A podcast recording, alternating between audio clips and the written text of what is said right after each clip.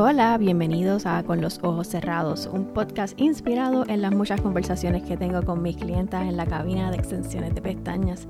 Aquí vamos a hablar de negocios, de maternidad, de nuestras relaciones y claro, tenemos que hablar de pestañas. Así que busca tu cafecito o tu bebida favorita y vamos a conversar. Hola, bienvenidos de nuevo al podcast. Feliz lunes, mejor día de la semana para el tema de hoy es uno bien importante para mí porque yo digo que hay lachistas para cada clienta y clientas para cada lachista. No todas somos compatibles y eso está perfecto.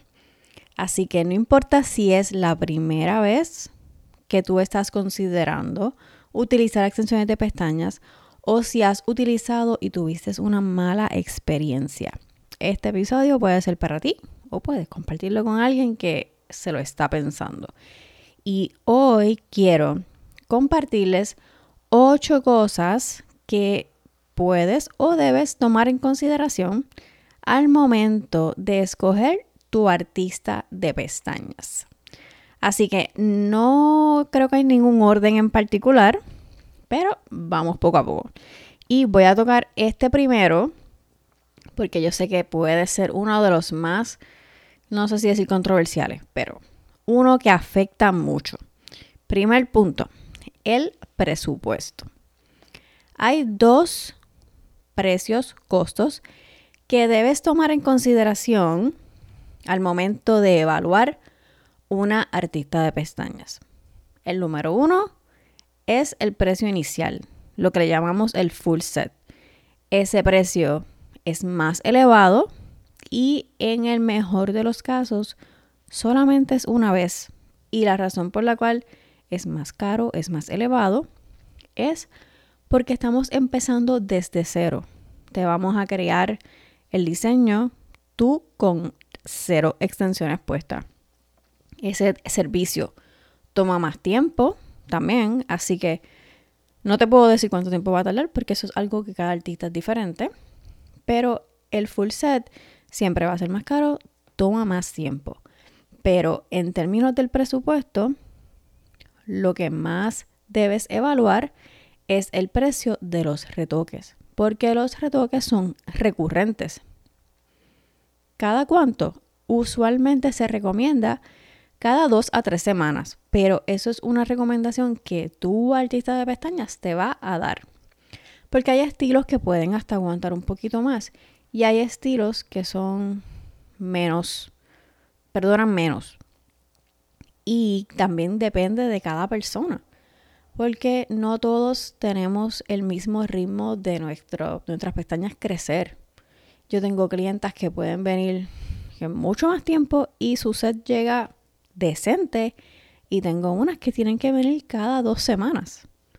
Así que eso es algo en términos del presupuesto, eso es lo más importante para evaluar. El precio de los retoques. Y antes de continuar, esto es un servicio público. Las extensiones de pestañas no son una necesidad. En otro podcast voy a hablar de mi opinión de si son un lujo o no, pero claramente no son una necesidad. O sea, no lo necesitamos para vivir. Claro, nos sentimos hermosas, más empoderadas, listas para enfrentar el mundo desde que nos levantamos, pero no son una necesidad. Y cada cual, cada uno de nosotros tiene una lista de prioridades. Así que antes de decir, ah, es que eso es muy caro, realmente es que quizás no es una prioridad para ti. Y eso está bien. Hay personas que no sienten que no pueden estar sin el último modelo del teléfono. Y todos los años van y gastan X cantidad de dinero. Hay personas que en sus zapatos, en sus tenis, gastan esta otra cantidad de dinero. Quizás eso para ti no es una prioridad. Así que mi comentario para ti es, ¿realmente es caro o es que no es una prioridad para ti? Cualquiera está perfecta. Esto no es para todo el mundo y eso está bien. Y no queremos que todo el mundo se haga pestañas tampoco. Pero resumiendo, primer punto, presupuesto. y tomar en consideración que hay dos precios, dos costos. El inicial y los retoques. Y que el inicial, en el mejor de los casos, se supone que solamente lo pagas una vez si tú te cuidas tus pestañitas y vas a tus citas en un tiempo razonable. También es posible que tú solamente te las quieres poner para una actividad y ya, eso está perfecto. Pero en caso de que no, de que le quieres dar mantenimiento, pues el costo de los retoques es lo importante. Próximo punto que debes tomar en cuenta. La preparación de ese artista. Voy a decir algo y esto da miedo, pero es real. Al menos en Puerto Rico, las extensiones de pestañas no están reguladas al momento de esta grabación y realmente no necesitas nada para comenzar. ¿Es lo correcto? No. Que tú podrías atreverte a ver un video en YouTube y tener a alguien que esté dispuesto a que tú le pongas, claro, también no es lo correcto. Pero no es una industria regulada. Así que, idealmente, tú quieres que la persona tenga una preparación adecuada porque estamos trabajando con los ojos, que es algo bien delicado. Y porque hay personas que no se preparan adecuadamente o no les interesa aprender y hacen lo que eras, es que dañan la industria. Y existe toda esta mala fama de que las extensiones dañan tus ojos, mira ese reguero de pega que le hicieron. Pero es porque no todo el mundo está educado. Así que, aunque hablamos primero del presupuesto, yo no pienso que el presupuesto es lo único que tú debes tomar en cuenta al momento de escoger a tu artista. Porque por irte por el más económico, podrías, no estoy diciendo que son todas, podrías pagarlo más caro si es que esa persona no tiene la preparación. Porque por lo regular, una persona que sabe lo que pagó por su educación no va a cobrar una chavería porque sabe que requirió de dinero y de tiempo y de práctica. Así que tú quieres saber qué, cuál fue la educación que tuvo esa persona. Próximo punto, que la persona continúe educándose. Si escuchaste el episodio anterior, que estoy hablando de mi obsesión por la educación, yo menciono que hay muchas industrias y las pestañas no es lo único, pero hay, hay industrias que cambian bien rápido y hay muchas cosas que están ocurriendo nuevas. Y tú no necesariamente quieres una persona que no esté dispuesta a aprender cosas nuevas. Porque lo que a mí me enseñaron hace seis años no es algo que ya se hace. Y si la persona no se mantiene educándose constantemente, podría darse la situación que lo que esté haciendo ya no sea correcto y no saludable para ti y tus pestañas. Así que eso es otra cosa que puedes tomar en consideración. Cuán al tanto se mantiene esa persona de las tendencias, de las técnicas y de cómo está innovando su industria. Próximo tema para evaluar las habilidades que tenga. Vamos a suponer que sí, que la persona se educó bien y continúa educándose. Eso no significa que por definición todas las artistas ofrecen todos los estilos. Y eso está bien. No queremos a nadie que se sienta en la obligación de ofrecer todos los servicios porque sí. Yo creo fielmente en hacer lo que te hace feliz y hay estilos que me agradan más que otros y no los ofrezco todos. Un ejemplo, al momento de esta grabación, yo no ofrezco mega volumen. No tengo nada en contra. Me encantaría aprenderlo más que nada porque volvemos. Me encanta aprender cosas nuevas. Pero ha sido una técnica que se me ha hecho un poquito más complicada aprender de lo que yo hubiese querido. Y tengo que dedicarle más tiempo. Así que ahora mismo no es una técnica que yo ofrezco, además de que la mayoría de mis clientas buscan estilos más naturales. Pero vamos a suponer que eso es lo que tú quieres.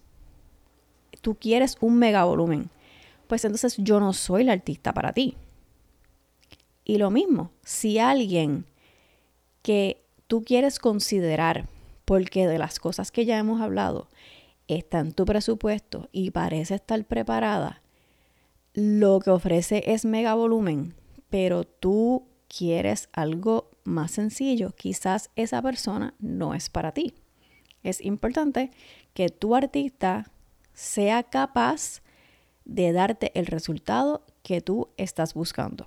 Y en otro momento yo voy a hablar de esto un poquito más, pero es bien importante que sobre todo si es la primera vez, que tú y la artista se comuniquen antes del, del servicio como tal, sobre todo con fotos, porque yo no sabía que la palabra natural podría tener tantos significados hasta que comencé a hacer pestañas. El significado es diferente para cada persona. Así que mi recomendación es que tú le enseñes al artista varias fotos suyas, no te pongas a buscar fotos de otros lados. Yo prefiero que tú busques fotos de la misma artista que tú estás considerando y tú le dices, me gusta esto, esto y esto. Y siempre toma en consideración que esas fotos son de inspiración. Esto es asumiendo que no están editadas para cambiarlo y que la persona verdaderamente lo hizo. El resultado final siempre va a depender de ti, de tu ojo y de cuántas pestañas naturales tú tengas. Porque el mismo estilo, el mismo diseño en dos personas se va a ver diferente si una tiene muchas pestañas y la otra poquitas. Si una tiene el ojo pequeño y el otro grande. Así que tienes que tomar todas esas cosas, que eso es inspiración. Pero en términos generales, que tu artista, la persona que tú estás considerando, que tú hayas visto en sus fotos o cuando te hayas comunicado con ella, que sí puede darte el resultado que tú estás buscando. Otra cosa que quizás no te parezca obvia, pero sí. Y es la experiencia que tú estás buscando tener. ¿Y a qué me refiero? Yo tengo clientas que yo básicamente solamente sé su nombre y su teléfono, porque eso es lo que yo necesito para agendar su cita. Y de otras clientas, yo me sé el nombre suyo, el de sus hijos, el de su esposo, el del ex esposo, sé dónde trabaja, las mascotas, porque conversan un montón conmigo. Y ambos casos están bien. Y puede ser que en una cita converse mucho y en otra se duerma, no pasa nada. Pero si tú eres de las personas que sabe que en ese momento que tú te vas a dar este servicio, tú quisieras descansar, no quisieras hablar, pues tú necesitas encontrar un lugar que te ofrezca eso. Porque hay lugares que no son así y que parece que tú estás en un party y está perfecto y a lo mejor eso es lo que a ti te gusta. Pero si no, eso es algo que también tienes que tomar en consideración. La química con tu lachista. A veces puede ser sencillamente porque la edad es muy diferente. Ojalá no, porque deberíamos ser profesionales, no importa qué. Pero puede ser que sea divina en su técnica, pero tienes cero química y la consideras súper arrogante o súper difícil. No sé. También en esta área de la experiencia, cuán fácil se te hace a ti poder agendar y pagar. Porque no todo el mundo ofrece variedad. A lo mejor es de las personas que tú tienes que estar escribiéndole. Hola, ¿qué disponibilidad tienes este, esta semana? Y la persona cuando tiene un break te contesta. Y tú cuando lograste ver, ahora tienes que esperar a que ella vea ese mensaje, ese tipo de cosas. Todo eso, to en cuenta, la experiencia que tú quieres tener. Próximo punto, la ubicación. Yo tengo una clienta que viene de lejos y yo se lo agradezco enormemente. Pero en términos prácticos, el lugar donde tú escojas debe quedarte accesible o cercano a los lugares que tú más frecuentas, ya sea tu casa o ya sea tu trabajo o la escuela de los niños, lo que aplique. Porque si es un servicio que tú quieres mantener y venir recurrentemente, pues debería, de cierta manera, quedarte en un lugar accesible. Y tomar en cuenta también el horario en el que tú puedes venir, cómo es el tráfico a esa hora, porque esos son factores importantes. Así que aunque, de nuevo, yo aprecio que esta clienta en particular viene de mucho más lejos, pues la mayoría tienden a ser de un área cercana o trabajan en un área cercana por lo menos, porque queremos que sea conveniente para ti. Otro factor que debes tomar en consideración son los horarios que ofrece y la disponibilidad. Hay personas que hacen pestañas en su tiempo libre, hay personas que lo hacen a tiempo completo. Hay personas como yo que no les encanta trabajar los sábados y hay personas que ese es el día que más personas tienen. Si tú eres de las que solamente pueden venir sábados, quizás tampoco yo soy tu artista. Pero hay personas que, olvídate, tienen el día completo. Lo mismo, hay algunas personas que solamente pueden ir por la noche o que realmente preferirían horarios bien temprano. Todo eso es importante que tú lo tomes en consideración, porque quizás en una que otra ocasión tú puedas hacer los arreglos, pero volvemos, esto se supone que es un servicio recurrente, así como el retoque de tus uñas, el retoque de tu color de cabello. Tú quieres que sea accesible, fácil para ti en términos de horario y de ubicación. Y el último punto que debes tomar en consideración son los referidos y los reviews. Como artista, nosotros se supone que nos, nos encanta nuestro trabajo y yo te lo venda como la cosa más maravillosa, pero no es lo mismo que otra persona te lo diga. Porque mira que hasta cuando vamos a hacer compras en Amazon o lo que sea, vamos y vemos los reviews. Eso es importante ver lo que las demás personas dicen del trabajo, de la experiencia. Esa es nuestra mejor carta de presentación, lo que otras personas dicen de nosotros. Es importante que recuerdes, después de todos estos puntos que hablamos del presupuesto, de la preparación, de la educación continua, de cuál es la experiencia que tú quieres, de si la persona te puede dar los resultados que tú quieres, y de los horarios y la disponibilidad que tiene. Recuerda que no todas las artistas son iguales, así que si tuviste una mala experiencia, lo siento muchísimo. Eh, yo creo que todos hemos tenido. Me llegan muchos casos y me da mucha tristeza. Pero no todas las artistas son iguales. Hay personas que sí aman esto, se preparan y quieren darle a sus clientes un servicio espectacular y que se sientan súper cómodos, ya sea porque fueron a dormir o porque fueron a desahogarse. No todos los artistas son iguales. Y no todos los clientes son iguales. Y si tú eres artista que me estás escuchando, no sientas que tienes que decirle que sí a todos los clientes. No todos los clientes son para ti. Y es importante que todos entendamos esto. Es imperativo que tú evalúes lo que es más importante para ti. Y basado en estas ocho, cositas que te dije, eso te va a ayudar a encontrar una persona que te pueda dar lo que tú estás buscando. Oye, ojalá tenga las ocho cosas, pero si no, que tenga las cosas que son más importantes para ti y las que no son negociables. Y el dinero no debe ser lo único que tomas en cuenta. Claro, tienes que poderlo pagar, volvemos, sobre todo si vas a hacer esto recurrentemente.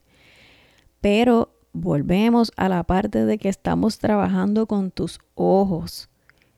Es un área muy delicada y tú quieres que la persona te trate a ti y a tus ojos como lo que es algo bien importante. No solamente te dejes llevar por el servicio más económico. No significa que la que está cobrando poquito lo hace mal. Hay de todo en la viña del Señor pero no dejes que solamente el precio sea el factor que utilices para escoger a alguien. Ahora, antes de irme y después de todas estas ocho cositas, déjame saber si has tenido ya experiencia con extensiones de pestañas, cómo te fue, qué utilizaste tú como criterio para escoger a tu artista y para ayudarte, para recordar todo esto, porque quizás te pareció interesante, pero estabas escuchándolo en otro momento que no le prestaste esta atención, hay un documento que yo quiero que puedas descargar. Ve a la descripción del episodio y vas a encontrar un enlace para que puedas descargar este documento con las ocho cositas y una explicación de cada una de ellas para ayudarte a encontrar a tu artista de pestañas que te va a hacer sentir tan hermosa, tan tranquila, descansada, relajada, todas esas cosas que sea que tú estés buscando al momento de hacer tu cita. Y sobre todo, no olvides seguirme, compartir este episodio con alguien que entiendas que se puede beneficiar, le puede gustar y si está en tu corazón dejarme un review, te lo voy a agradecer. Nos vemos pronto en otro lunes y gracias por compartir este ratito conmigo con los ojos cerrados.